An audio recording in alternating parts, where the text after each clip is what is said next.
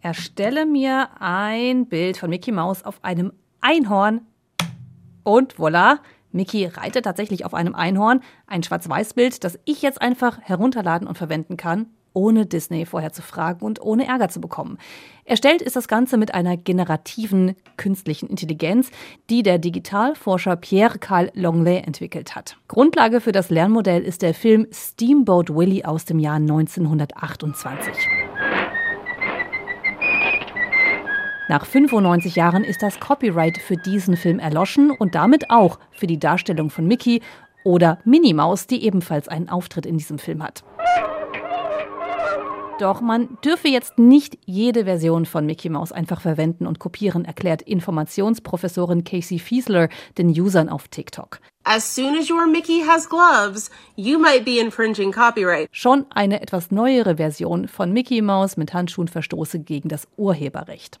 Eigentlich sollten die Rechte für die Steamboat Willie Mouse schon 1984 an die Allgemeinheit übergehen.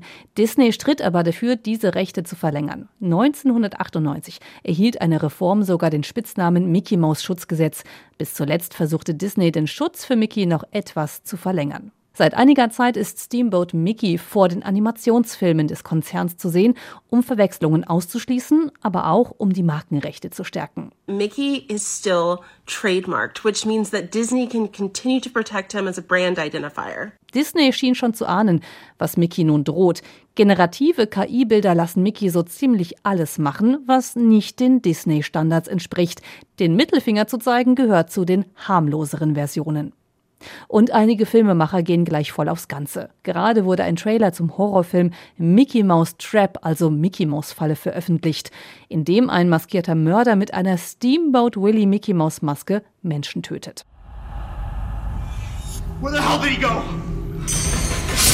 Auch Regisseur Stephen Lamort, der gerade einen Horrorfilm über den Weihnachtsbösewicht The Grinch veröffentlicht hat, will eine blutige Version von Steamboat Willie ins Kino bringen.